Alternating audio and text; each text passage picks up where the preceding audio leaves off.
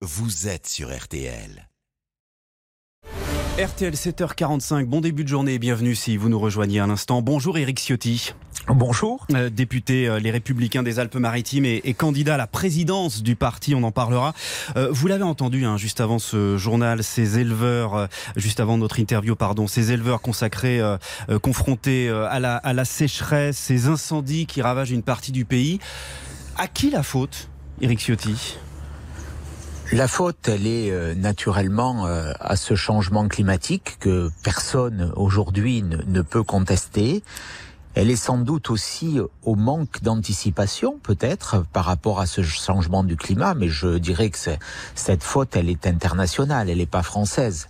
Nous sommes en France plutôt mieux préparés, je dirais, et nous avions, dans les décennies précédentes, mieux anticipé ce, ce changement. Je pense en particulier à la question du programme électronucléaire qu'avait voulu le général de Gaulle. Mmh. Aujourd'hui, euh, nous avons du retard. Euh, le climat avance à, à grands pas, euh, de façon très préoccupante, et nous en mesurons jour après jour les conséquences négatives, incendies, sécheresse, euh, catastrophes naturelles à répétition.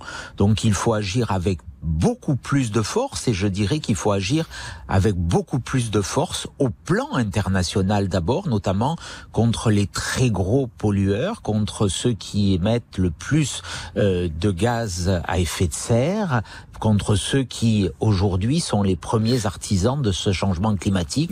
Je pense en particulier à des pays comme la Chine, l'Inde mmh. ou les États-Unis, où c'est là euh, que les plus grosses émissions se produisent. Mais vous n'allez pas jusqu'à dire, comme certains de vos collègues euh, écologistes, collègues députés, que le gouvernement aurait dû anticiper cette euh, situation, d'autant plus que cette vague de sécheresse était prévisible. Vous n'allez pas jusque-là Naturellement, non. Euh, on, on, pourrait, euh, de façon générale, et plus particulièrement sur les feux de forêt, dire qu'on réagit toujours après euh, l'événement. C'est malheureusement un peu euh, le cas de toute action politique, de toute action publique depuis euh, depuis plusieurs années. Il faut qu'il y ait un drame pour que l'on agisse. Je pense, je pense en particulier au dimensionnement de notre flotte aérienne de lutte contre les incendies de forêt, qui n'est pas au niveau aujourd'hui. Donc il y a l'événement qui nécessite une anticipation. Ça, c'est une manière de faire de la politique, je dirais, de façon beaucoup plus anticipatrice. C'est ce qui nous manque. Et il y a en matière de sécurité, en matière environnementale, une capacité trop tardive à préparer l'avenir. La noblesse de la politique, ça doit être de ne plus regarder dans le court terme, de ne plus regarder selon l'actualité des chaînes info, mais d'anticiper. C'est ce qui nous manque sans doute aujourd'hui. C'est pour cela, et c'est un autre débat qu'il faut sans doute faire de la politique différemment. Faut-il euh, réintégrer, c'est ce que réclament beaucoup de gens aujourd'hui, réintégrer euh, les pompiers non vaccinés, les soignants non vaccinés. Quelle est votre position là-dessus? Oui, j'y suis favorable personnellement. Je l'avais d'ailleurs demandé par amendement à l'Assemblée nationale. Je, je regrette que le gouvernement n'y ait pas accédé. Euh, c'est une, c'est une réponse naturellement, mais soyons clairs et je veux pas faire de la démagogie. Euh, c'est pas cela qui réglera euh, le problème des feux de forêt. Aujourd'hui, nous sommes face à un changement climatique. Nous voyons bien que les feux de forêt vont vers des départements qui n'étaient pas mmh. habitués à cette situation. On a eu des feux dans les Vosges, dans le Maine-et-Loire.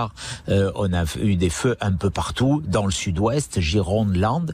Vous voyez que les départements méditerranéens, euh, quelque part qui ont depuis des décennies été confrontés à cette situation, ont su anticiper. Vous savez, un feu de forêt, dans les premières secondes, une bassine d'eau suffit à l'éteindre.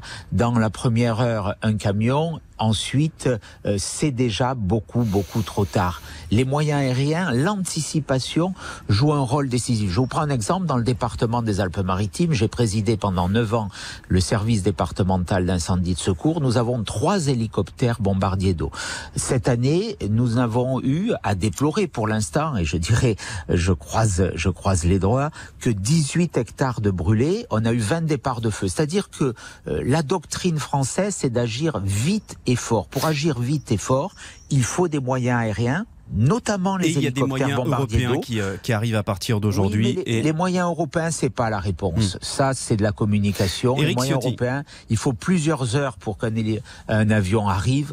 Euh, c'est dans les premières secondes ou les premières minutes que tout se joue. Donc il faudra aider ces départements. Sur un tout autre sujet, est-ce que Gérald Darmanin, le ministre de l'Intérieur venu de vos rangs, ne s'est pas pris les, les, pieds dans le tapis en réclamant l'expulsion de l'imam du Nord, Hassan Iqiyoussen, qui a proféré il y a de nombreuses années des appels à la haine contre les juifs? Notamment, euh, puisque le tribunal administratif de Paris s'est opposé à cette expulsion que vous avez soutenue bah, La réponse est un peu dans la question. Quand on a un imam dont le tribunal administratif reconnaît qu'il a tenu des propos antisémites, dont le tribunal administratif reconnaît qu'il a eu des propos discriminatoires contre les femmes, cet imam n'a rien à faire en France. Mais pourquoi vouloir l'expulser maintenant, le puisque ces propos plus de 20 ans? Le ministre de l'Intérieur a eu raison sur le fond. Hmm. Ensuite, cette expulsion, vous le soulignez, aurait dû intervenir beaucoup, beaucoup plus tôt. Elle devrait être systématique et pas simple. On a un peu l'impression que c'est un acte de communication politique du ministre. Il donne euh, souvent des, des coups de menton, euh, mais les résultats ne sont pas là. Ce qu'il faut, c'est une stratégie beaucoup plus globale.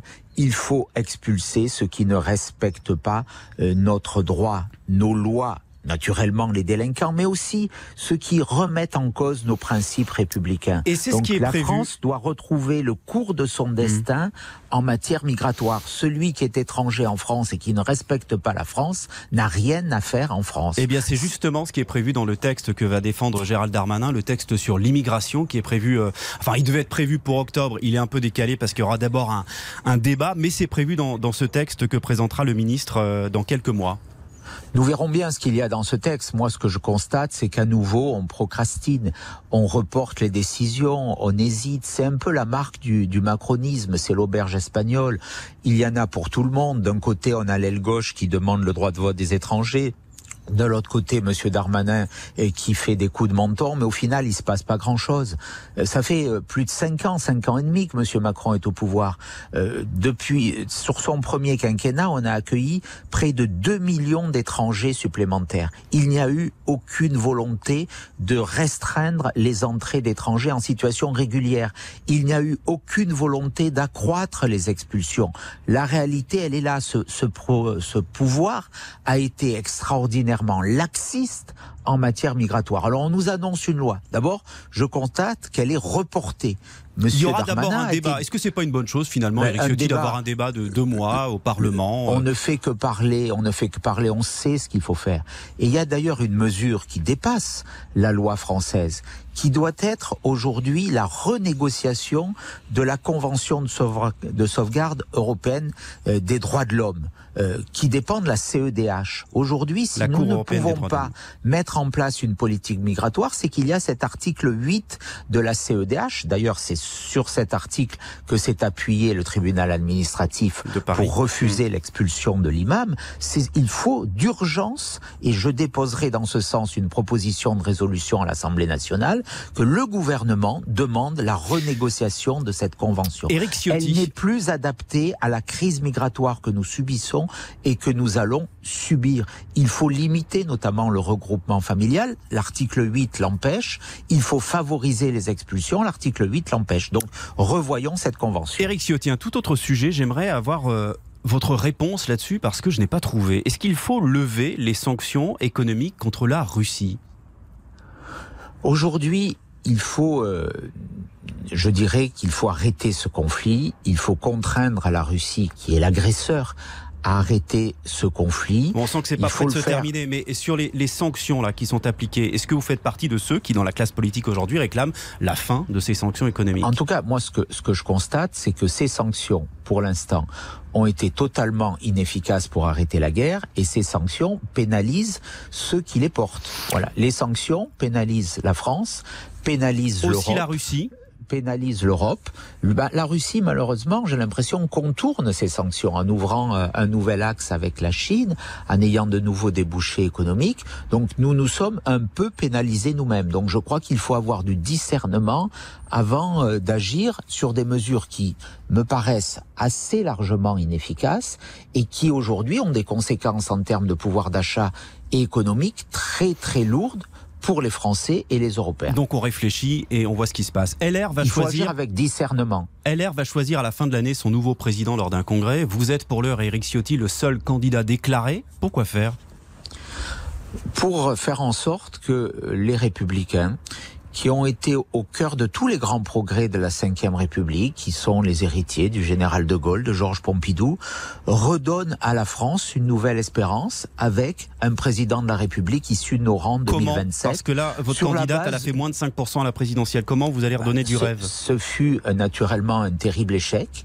Depuis euh, 2007, nous n'avons plus gagné euh, les- d'élections présidentielles. C'est l'élection clé. Le reste, je dirais, est un peu secondaire. Donc, il faut que notre parti redevienne un vrai laboratoire d'idées sur une ligne Mais ça claire. fait 10 ans que vous dites sur ça, une ligne claire. Bah, écoutez, euh, je suis candidat pour changer les choses. Je suis candidat pour préparer une formation politique moderne qui parle à tous les Français, une formation qui assure la protection des Français sur les questions régaliennes, on en parlait, immigration, sécurité, là où la violence explose, mais aussi pour donner un cap économique qui dise très clairement, euh, comme l'avait fait d'ailleurs François Fillon, qu'on ne peut plus dépenser un argent qu'on n'a pas, qu'il faut changer de modèle, qu'il faut réhabiliter le travail, il faut que ceux qui travaillent C'était- gagnent plus que ceux qui C'était travaillent quand pas. même le discours qu'avait porté Valérie Pécresse à, à la présidentielle. Mais ce discours, il n'a pas été, Mm. il pas été entendu parce que peut-être suffisamment Merci euh, beaucoup. pas assez clair. Nous devons le faire et c'est ma volonté, mon ambition de le Mm. faire dans le rassemblement. Et on a entendu vos convictions avec force ce matin sur RTL. Merci beaucoup Éric Merci Ciotti, beaucoup. député républicain des Alpes-Maritimes et candidat donc à la présidence du parti.